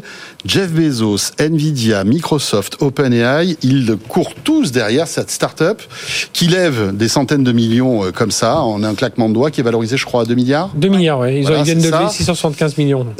Et leur idée est simple. Hein. En fait, le, le fondateur a, est- est allé rafler en fait les meilleurs ingénieurs robotiques sur la place du monde. Hein. Boston Dynamics, Tesla. Enfin, il y en a pris un peu partout pour euh, créer en fait des robots euh, humanoïdes. Vous les voyez si vous êtes avec nous à la télé, hein, qui ressemblent un peu aux robots Tesla, Optimus d'ailleurs, Euh, parce que lui, sa philosophie, c'est de se dire la robotique, on, on va dire humanoïde, a un avenir radieux.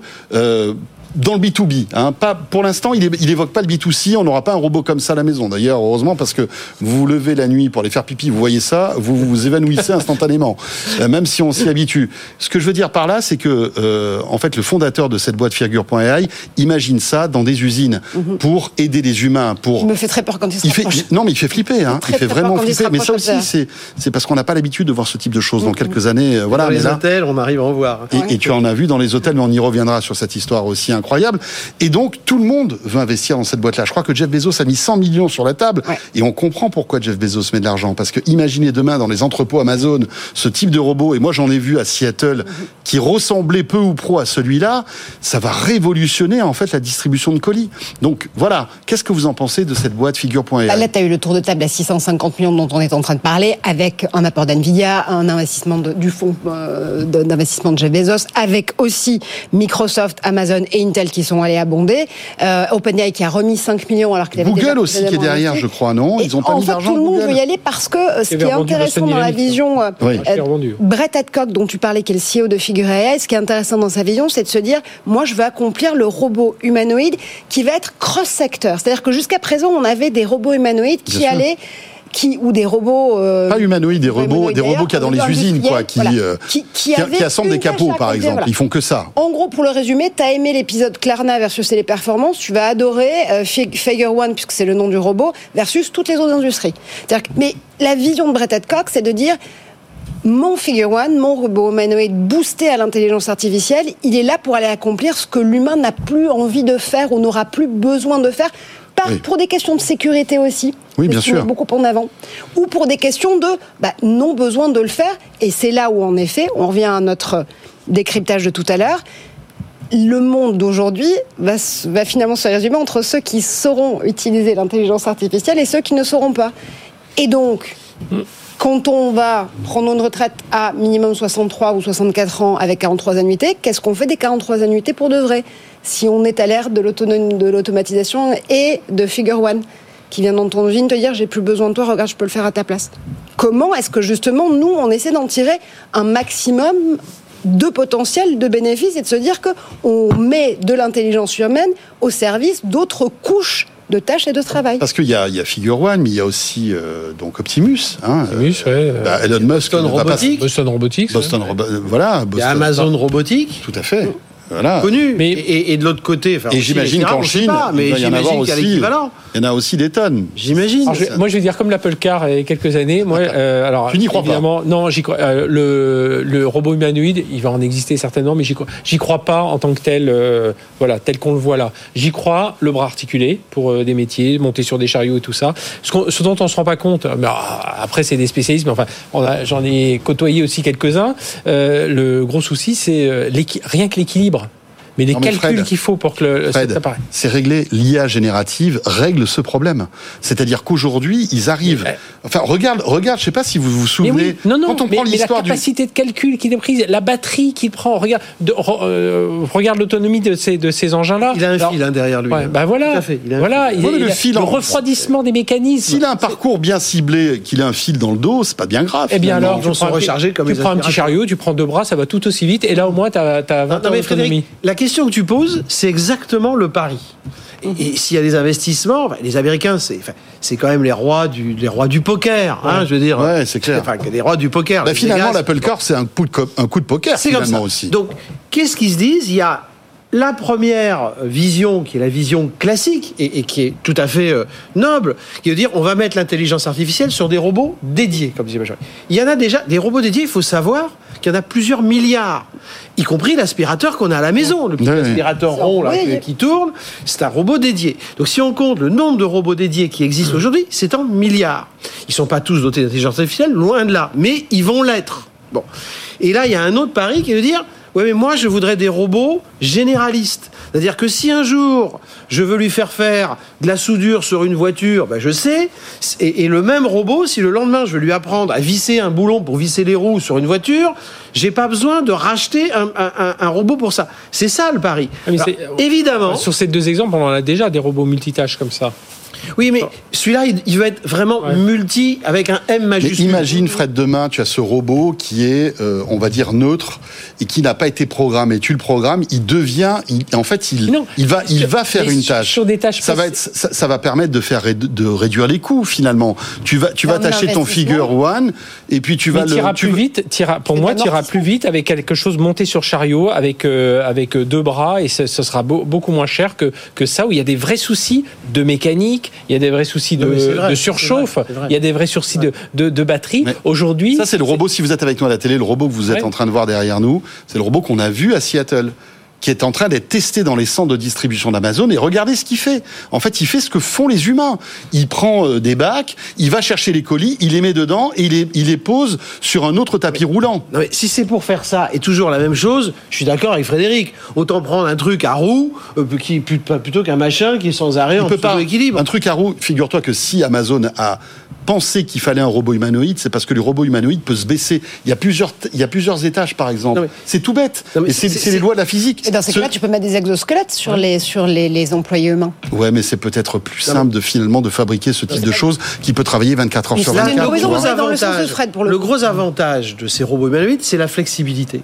Mais la flexibilité a un coût, un coût de mécanique, de de de, de processeurs, de, d'échauffement, de calcul. Ils processeurs, sont toujours en train de calculer leur, leur, leur C'est un position pour pari. l'équilibre. C'est un pari. Ouais, et, moi, je trouve que euh, ce qui fait que Ça va, mais tu le dis tous les jours, ça va tellement vite. ça. et- C'est- et- Ouais, demain, ça sera plus un problème, eh, Fred. depuis, depuis, on n'a pas beaucoup avancé sur le calcul des processeurs. Euh, Crois-moi, hein, le, sur le calcul des processeurs pour justement avoir l'équilibre comme ça, on n'a pas avancé aussi vite. Euh, Ça fait quand même 15 ans qu'ils travaillent dessus. Ça, ça chauffe toujours la mécanique. Les processeurs n'arrêtent pas de tourner. Ça bouffe la batterie pour justement trouver l'équilibre. Nous, on est toujours en train de, quand on marche, on est toujours en train de se hein, parce que lui, Ouais. il connaît ça par Ouais, cœur. ouais. Bien sûr, bien sûr, avec son exosquelette. Fred, parions. Allez, on se dit quoi 5 ans? On s'offre un bon resto, tiens. Ouais, ouais. Ah, non, moi, moi, je, je dis. On- on- on est invité, j'espère. Ah, encore- attends, Évidemment. Encore une fois, Évidemment. François, je dis pas qu'il n'en existera pas, mais je dis que ça se Il ne généralisera veut pas payer le resto, Fred. Non, non, non. Même dans 5 ans, il veut Même pas. dans cinq non, ans. Non, Non, non, sur la généralisation de ces robots. Fred, ce qui est fou par-delà ça, Si la Elon Musk se capacité- lance là-dedans, Mais- si euh, cette boîte est en train d'être adulée par tout le monde, c'est qu'il y a Si une raison. Apple s'est lancé dans la voiture électrique. Non, mais ce qui est fou, ce qui est fou, c'est la capacité des États-Unis à faire des paris comme ça de plusieurs milliards avec des risques colossaux, y compris ceux d'Apple, de plusieurs dizaines de milliards, et de dire, tu sais quoi, on met Allez. une croix dessus, si ça va pas. Et quand ça va, on gagne. Donc avant, on pariait pas beaucoup d'argent. Là, les sommes, les enjeux des paris sont devenus totalement fous. Et c'est vrai que c'est une vraie interrogation pour, pour ceux qui ne sont pas capables de, de mettre des, des milliards de dollars sur la table euh, à Moi, Las je, Vegas. crois, je pense que ça existera, mais ce Las sera pas Vegas la généralisé. Ce sera pas généralisé, Ce sera euh, voilà, dans le génie civil, un peu dans les Mais ton colis. Amazon ne sera pas livré par ce type de, de robot dans 10 ans? Non. Non? La livraison elle-même, je suis aperçue, mais pour abonder dans ton sens, justement, ce qui est intéressant, c'est de voir que on a là sur ce type de tour de table des investisseurs et des boîtes via leur, euh, fonds- via leur véhicule d'investissement qui jouent un rôle de VC qu'on ne joue plus en Europe aujourd'hui. Mhm. Eh, Attends, les sommes, elles sont gigantesques. Elles- elles- évidemment, c'est sans commune mesure. On arrive à la fin de ce débrief. Moi, ce que je retiens, c'est qu'il faut qu'on re- qu'on fasse une émission spéciale sur la place de l'IA, en fait, dans notre société. Vraiment. Alors, on est, on est en train de vous préparer une deuxième nuit de l'IA, mais je pense qu'il faudrait qu'on fasse assez rapidement un Tech Co spécial. Yves, tu viendras, Marjorie aussi, pour qu'on revienne sur la nécessité de d'avoir comme un électrochoc au sein de notre société. Parce que nous, on est en train de parler comme ça tout autour. Heureusement qu'on a des gens qui nous regardent et qui nous écoutent. Mais comment pourrait-on faire pour aller plus loin et sensibiliser peut-être les pouvoirs publics Et puis sur ces Et problématiques? puis n'oublions pas l'aspect réglementation, parce que sinon la valeur ira toujours au même. On réfléchit à ça. Microsoft, OpenAI, euh, Mistral, tout ça, tout ça. Merci beaucoup Marjorie. Marjorie Paillon, journaliste, bien sûr. Merci à Yves Maître, operating partner Jol Capital. On se retrouve la semaine prochaine, Yves. C'est On vrai, revient dans une vrai, semaine. Euh, et consultant et ancien PDG de HCC. Et merci à Fred Simotel.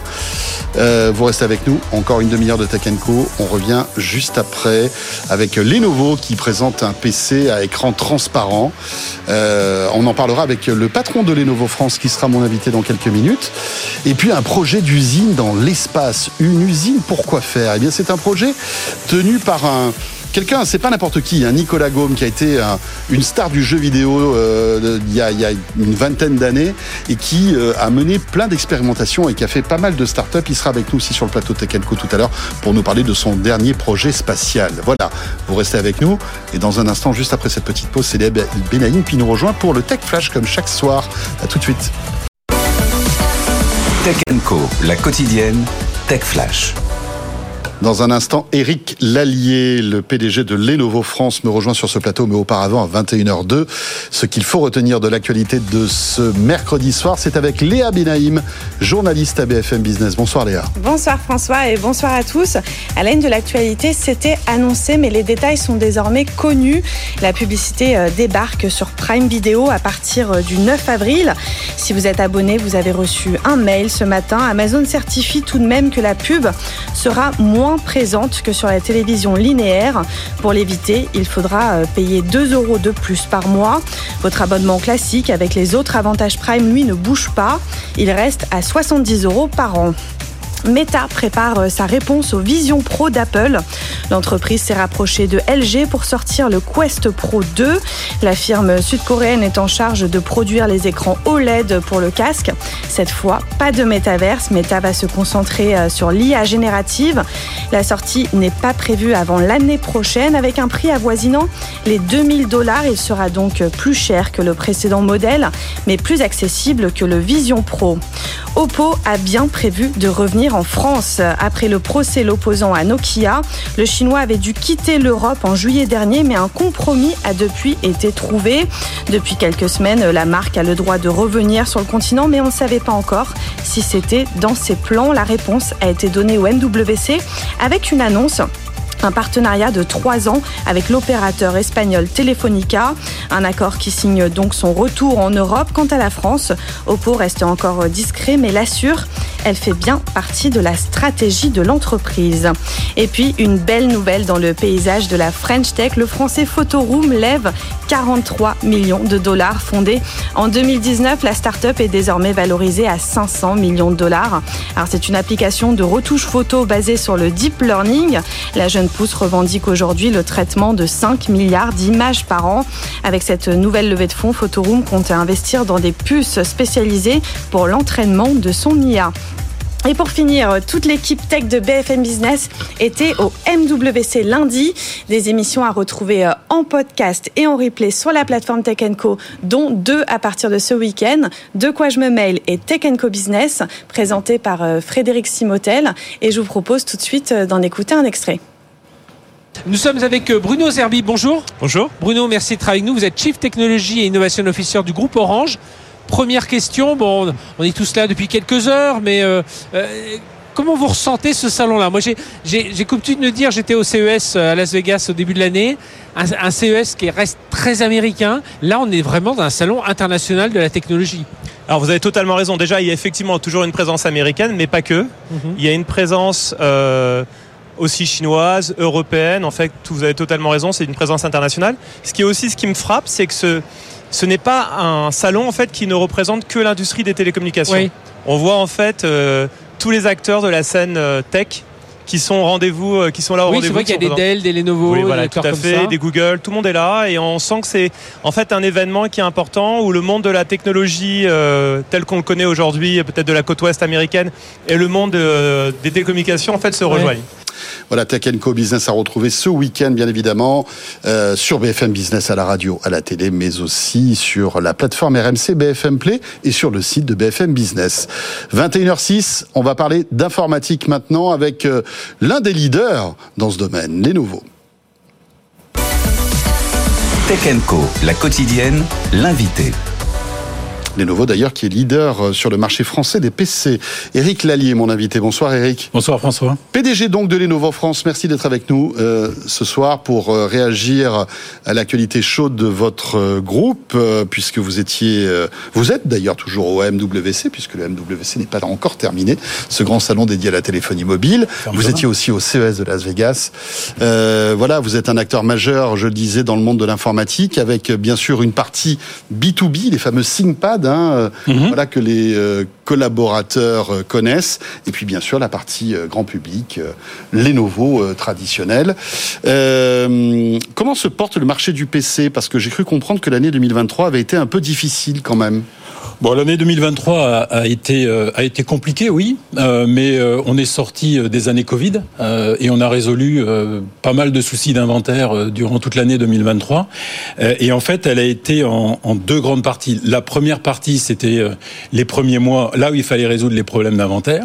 Et quand ça a été résolu, on a retrouvé une zone de croissance confortable, mais en consolidant la première et la deuxième partie, ça reste notamment sur le marché français un marché qui est aux alentours des moins 14, moins 15 Ah, quand même. Donc il y a une, ouais. euh, on va dire, une chute des ventes, tout simplement parce que les gens sont, sont quoi, suréquipés. C'est ça le problème? Oui. Est-ce qu'on est- on, on peut faire l'analogie avec le marché du smartphone qui patine un peu euh, parce qu'on estime qu'aujourd'hui, bah, tout le monde a un smartphone et qu'on ne change pas euh, euh, ce type de produit, euh, voilà, tous les trois mois, quoi. En fait, euh, c'est pas vraiment une chute des ventes, ça a été euh, une absorption euh, de ce que l'on a créé pendant le Covid, où on a attendu les machines pendant très longtemps, d'un seul coup elles sont arrivées, et puis la demande s'est un petit peu un petit peu tarie. Donc, euh, Oui. si on regarde les choses dans, dans Vous avez surproduit. Faut le voir comme ça. On a surproduit, on a essayé de satisfaire la demande, certes tardivement, et quand la demande a été satisfaite, eh bien en fait, il y a eu un, un excès d'inventaire qui s'est réglé euh, pendant l'année 2023. Donc aujourd'hui, et surtout sur la deuxième partie de l'année où on a retrouvé euh, une croissance. euh, et aujourd'hui, tout est stabilisé. Et si on regarde les perspectives qu'on a sur 2024, on tape sur une croissance entre 0 et 5 Alors, c'est pas non plus l'explosion, hein, euh, mais c'est 0 et 5 euh, de, de, de croissance possible. Les- les- le cauchemar 2021-2022 de pénurie de semi-conducteurs est derrière vous aujourd'hui. Plus de problème. On- enfin, aujourd'hui, vous, vous Aucun problème. produisez des PC comme vous voulez, avec euh, les puces que vous voulez, en fait. Oui, exactement. Il n'y a aucun problème. Tout est résolu, tout est derrière nous. Et on, on, on met d'ailleurs au défi l'ensemble de nos clients de, de nous challenger sur les volumes à réaliser. Alors, j'ai- j'ai j'ai présenté rapidement tout à l'heure Lenovo, donc vous êtes un constructeur chinois, Mhm. euh, donc leader hein, dans ce domaine. Euh, Vous vous tirez la bourre avec HP, hein, souvent, et puis après il y a Avec tous les autres constructeurs, bien avec sûr. les autres aussi, Ouais. les Dell, euh, etc., etc., et puis les Acer, les Asus, enfin les Taïwanais. Euh, vous avez aussi racheté Motorola il y a quelques années de cela. Hein, il y a presque 10 ans maintenant. C'est ça. Et puis les serveurs x86 d'IBM il y a une dizaine d'années, les PC d'IBM il y a une vingtaine d'années maintenant. ça, les vite. etc. Voilà, exactement. Ouais. Voilà, et vous êtes aujourd'hui donc un géant de ce milieu-là, et vous étiez donc euh, au Mobile World Congress pour euh, présenter un PC étonnant. Euh, qui est un PC avec un écran transparent. Alors, vous n'avez pas pu venir avec euh, sur le plateau, mais heureusement, on a des images parce que c'est des prototypes hein, finalement. C'est pas des, des, produits qui sont qui vont être commercialisés tout de suite, j'imagine? Non, non, pas encore. Euh, en fait, le Mobile World Congress, c'est le deuxième temps fort pour nous dans l'année. Le premier, euh, vous l'avez indiqué, c'est le CIS, très orienté B2C. Le MWC qui termine demain soir, euh, c'est un peu plus orienté B2B. Et puis on a un troisième temps fort qui est vers la fin de l'année qu'on appelle notre notre Tech World. Euh, et, on adore au MWC, arriver avec des innovations, parce que l'objectif, c'est un peu, euh, si on compare avec le monde de l'automobile, d'avoir des concepts. Euh, c'est un peu notre car concept, donc c'est notre PC concept, euh, où aujourd'hui on montre à l'ensemble euh, de nos clients et partenaires la possibilité d'innovation, de transformation que l'on peut avoir sur un PC. Et celui-ci, euh, l'année dernière, vous vous souvenez, on avait parlé d'écrans enroulables ou déroulables, ça dépend comment on les regarde. C'était bluffant d'ailleurs. C'était bluffant, mais là aujourd'hui, on a un effet extraordinaire parce que depuis euh, le début de la semaine que l'on a montré ce PC à écran transparent, c'est une vitre, hein, puis vous l'avez vu, euh, on a des retours qui sont, qui sont vraiment impressionnants. Est-ce que c'est pas que pour le buzz finalement? Parce que euh, au-delà de l'aspect euh, technologique, on voit que le CES a été un petit peu l'année des écrans transparents. Vous avez dû suivre Ouais. l'actualité. Ouais. LG, Samsung ont présenté leur télévision transparente. C'est vrai qu'il y a un effet waouh. On se dit waouh, c'est génial. On voit à travers la télé, on peut euh, voir des images animées et tout. Mais la question, c'est à quoi ça sert? Est-ce que là, c'est simplement voilà, une démonstration technologique, vous allez dire, bah ouais, regardez, on arrive à faire ça, ou est-ce que finalement ça a un intérêt? Il y a Ça- une killer app derrière ça ou pas? Ça a forcément un intérêt. Aujourd'hui, euh, quand on a des technologies innovantes comme celle-ci ou des ruptures comme celle-là, euh, on n'a pas forcément un usage spécifique. Elles répondent pas forcément à un usage aujourd'hui, mais on le fait pas évidemment pour le buzz. On le fait déjà un pour innover, développer de nouvelles technologies, tester des environnements avec nos clients, avec nos partenaires et trouver des cas d'usage euh, pour demain. Et c'est exactement le cas de l'année dernière avec l'écran enroulable déroulable et le cas de cette année avec un écran transparent euh, où euh, on voit à travers. Et puis on parle ou on cherche des cas d'usage. Le premier cas d'usage, c'est un notebook classique que l'on peut utiliser comme un notebook classique. Mais euh, le fait de, enfin, je ne sais pas si vous l'avez utilisé ce- ce- cet appareil. Non, il, était en, il était en démonstration, mais donc euh, pour qu'on comprenne bien, vous avez un laptop normal, sauf que l'écran que vous avez, euh, eh ben, est transparent. Donc vous voyez ce qui se passe derrière. hein. On le voit. hein, si vous avez un peu de fleurs ou un aquarium, vous voyez ce qui se passe derrière. Est-ce que c'est est-ce que c'est malgré tout euh, confortable pour travailler Euh, On peut, c'est c'est fait pour quoi? Pour bosser, pour jouer? On a une idée ou pas? Quand on lance ce type d'innovation, on va trouver ou on va réfléchir avec des clients quel est le meilleur usage, euh, quelle va être l'utilisation. Il y a déjà des premiers euh, retours depuis le début de la semaine où euh, ce que l'on voit à travers l'écran peut être dessiné par l'utilisateur beaucoup plus facilement, peut être interprété par une IA pour être réutilisé après, pour faire de la communication, pour utiliser dans, dans son job de, de tous les jours. Et, et à chaque fois, et c'est là où c'est extrêmement intéressant, et c'est pour ça qu'on investit régulièrement, quasiment constamment dans l'innovation, c'est que à chaque fois, on va trouver des intérêts particuliers, une transformation sur une application particulière pour des utilisateurs euh, spécifiques. Euh, Euh, juste un mot, vous parliez tout à l'heure de cette innovation, moi qui m'avait bluffé l'année dernière, c'était les écrans enroulables et déroulables. Ils n'étaient pas présents cette année au Mobile World Congress, ou en tout cas je ne les ai pas vus sur votre stand. Est-ce que ça veut dire que vous avez abandonné l'idée, ou est-ce que vous êtes en train de peaufiner ce type de technologie et ça pourrait revenir l'année prochaine? Vous voyez, est-ce que il y, a- y y de la suite dans les idées il y a de toujours toutes de ces suite dans les innovations? idées et on travaille avec un certain nombre de clients. euh, autour de, de toute la planète euh, pour justement tester comment ils sont utilisés. Parce que après euh, c'est bien de faire un concept mais ensuite il faut savoir le produire en volume, euh, il faut savoir le maintenir et euh, avoir un certain recul sur son utilisation euh, et sa durabilité. L'actualité aussi pour vous et pour tous les constructeurs de PC, c'est l'intelligence artificielle. Bien sûr. On le voit, cette IA qui a, qui a- qui a été complètement bouleversée par ChatGPT et, et autres. Euh, Comment vous la, vous la, vous l'intégrez en fait dans dans votre machine cette intelligence artificielle? Parce que évidemment vous travaillez de concert avec Microsoft qui communique beaucoup là-dessus, copilote, etc. etc. Ouais, bien sûr, bien sûr. Euh, vous travaillez de concert avec Microsoft ou est-ce que vous apportez vous-même votre couche d'intelligence artificielle supplémentaire? Évidemment, on travaille sur notre propre euh, valeur ajoutée sur notre propre intelligence artificielle et avec l'ensemble des partenaires qui développent euh, leur propre programme également sur l'intelligence artificielle. Mais euh, aujourd'hui, on va pas, euh, j'en aurai pour très longtemps, mais pour faire très simple, il y a trois mondes euh, quand on regarde la stratégie que l'on met en place dans l'intelligence artificielle. Euh, la partie publique, tout ce qui est dans le cloud, ChatGPT aujourd'hui.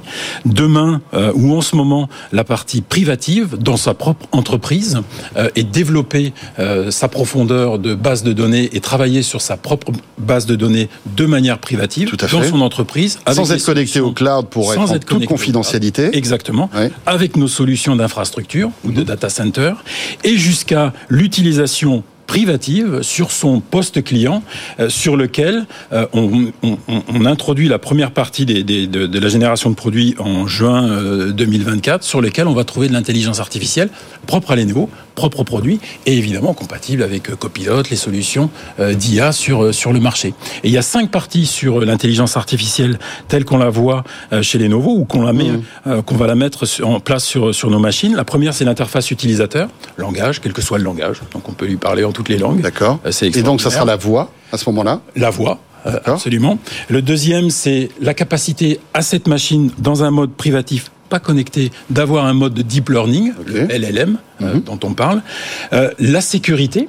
Euh, sur ses propres données sur sa machine, ensuite le processeur, le NPU, euh, et puis évidemment, parce qu'on n'est pas tout seul dans ce monde, l'ensemble de l'écosystème qui développe des solutions d'IA sur son propre PC, Et notamment Microsoft. et notamment Microsoft, effectivement. Microsoft qui avait euh, balancé l'idée d'avoir une touche copilote sur euh, les, les claviers de ses ordinateurs. Vous suivez ça, Bien ça sûr, bien sûr.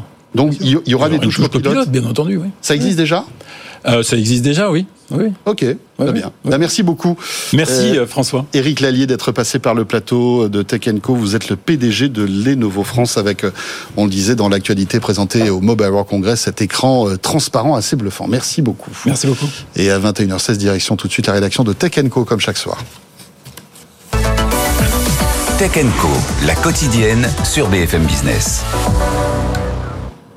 Et William Gay nous a rejoint. Salut William. Bonsoir. 25 000 euros à ceux qui trouveront les failles de sécurité pour améliorer en fait euh, la sûreté de son application. France Identité promet une belle récompense aux hackers qui participent au bug bounty.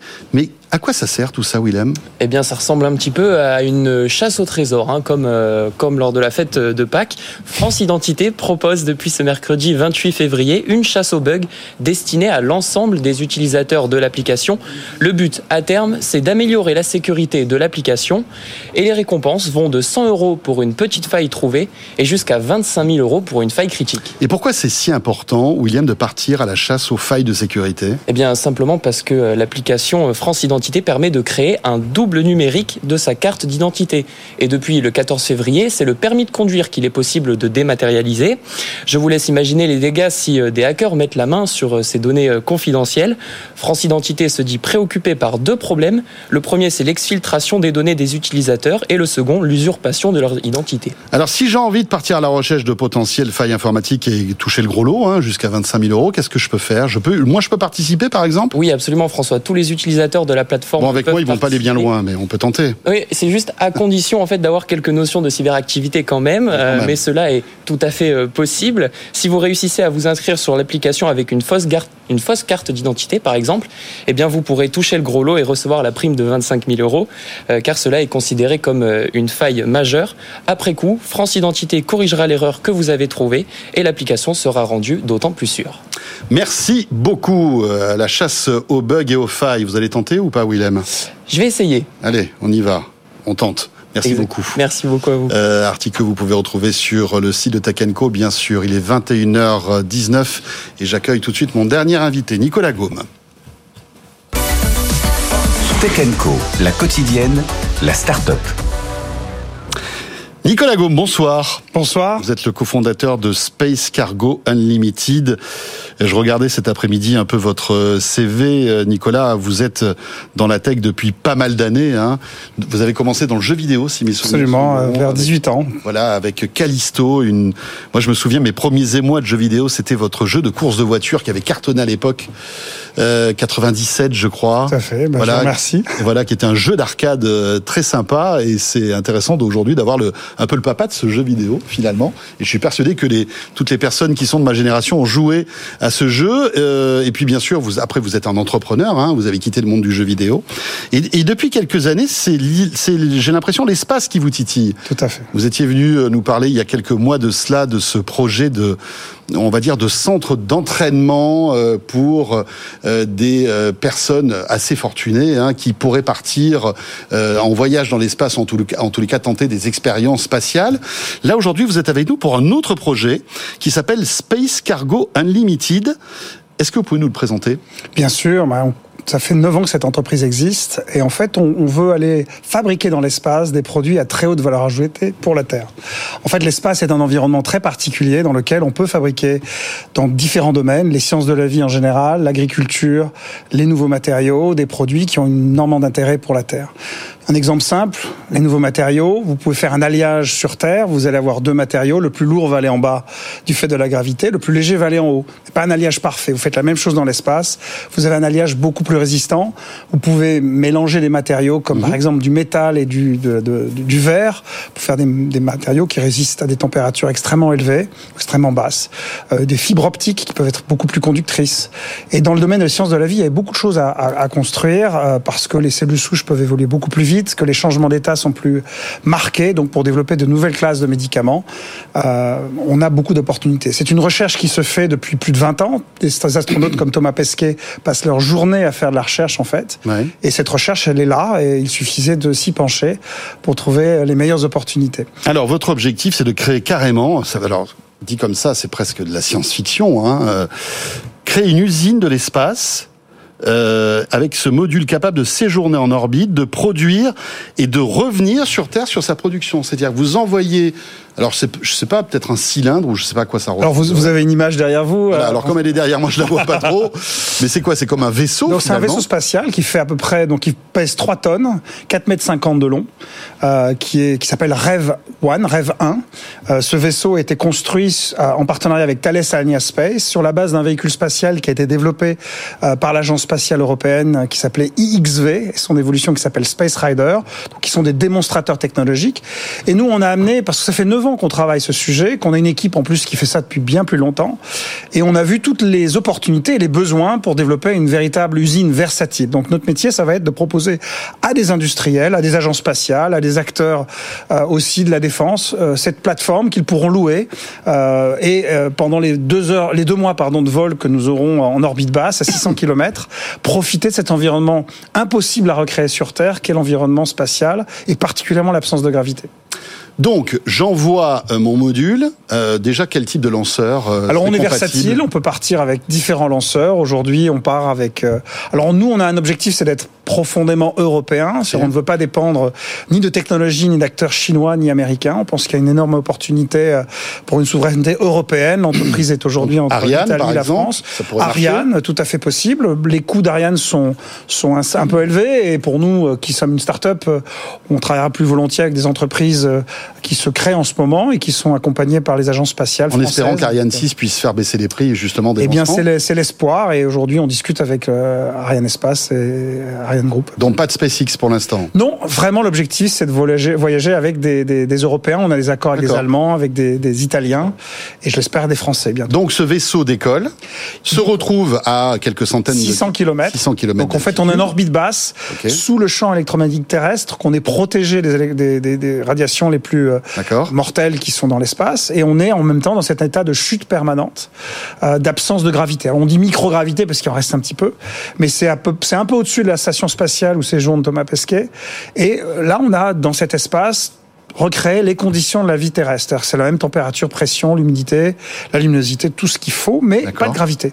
Et cette absence de gravité va permettre de faire ce que j'évoquais tout à l'heure, c'est-à-dire des matériaux qu'on peut très difficilement, voire pas fabriquer sur Terre, bénéficier de cet environnement pour développer de nouvelles classes de médicaments euh, ou des productions agricoles comme ce que nous avons développé depuis quelques années maintenant chez, chez Space Cargo Unlimited. Quand la production est terminée, le vaisseau redescend sur Terre. Absolument. Donc, il se désorbite. Il va se détacher du module orbital qui l'alimente en électricité et en communication. Et il est télécommandé Et- depuis la Terre à Ah, ce moment-là piloté depuis la Terre. Bon, la gravité fait malgré tout son effet puisqu'on Oui. va le réorbiter Oui. et il va se poser. euh, dans une étendue d'eau. On est en train d'étudier différents sites de, de retour. Il partira de Kourou, de notre spatioport euh, français Ok. et européen, Oui. avec les différents lanceurs que nous avons choisis. Et il reviendra sans doute euh, soit euh, dans l'océan Atlantique, soit en Méditerranée. Et donc, il atterrira euh, grâce à d'immenses parachutes, comme on voit. Alors c'est les- un avion spatial. En fait, on a une forme Ah, d'accord. qui, qui, qui vole. Alors euh, il a, il a, il a pas la même capacité qu'un avion, mais il, il vole et ça permet Donc, de il va atterrir. douce.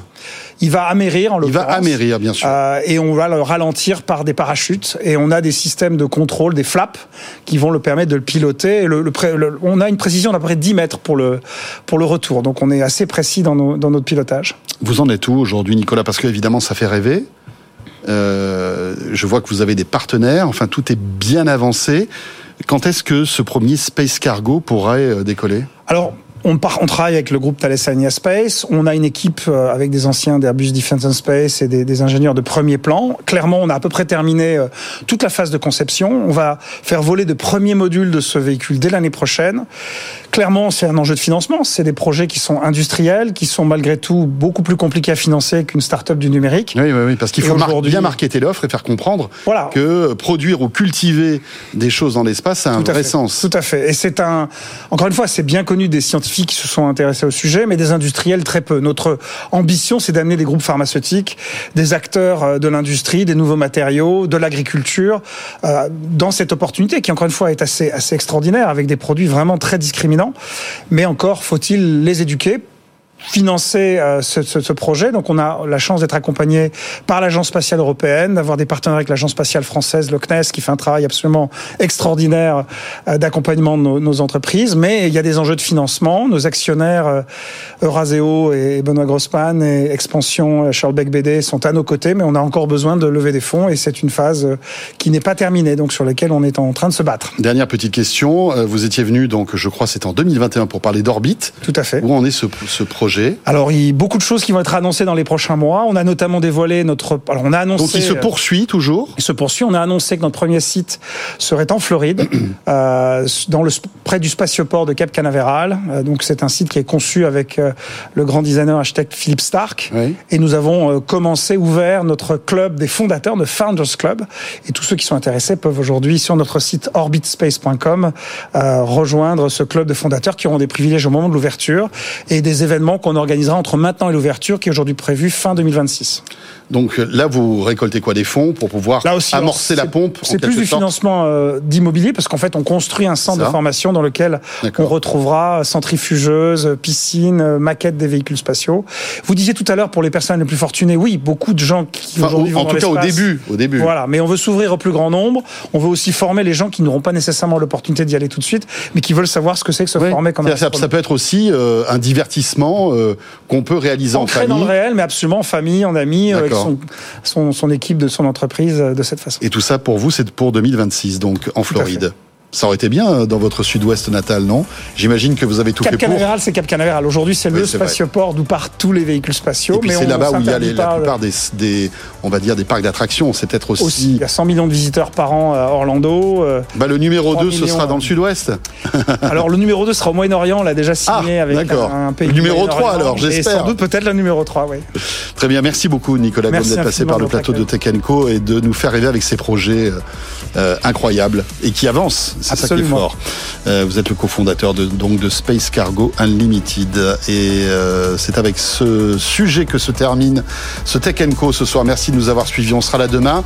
Attention, demain 20h 21h pour un Tech Co exceptionnel. Euh, alors non pas depuis le salon de l'agriculture, mais on va parler pendant une heure d'agriculture et de tech avec des startups qui sont en train de révolutionner ce secteur qu'on aime tant et qui est, on va dire, en ce moment assez malmené. Ce sera demain donc 20h 21h sur BFM Business dans Tech Co la quotidienne. D'ici là, belle soirée et à demain. Tech Co, la quotidienne sur BFM Business.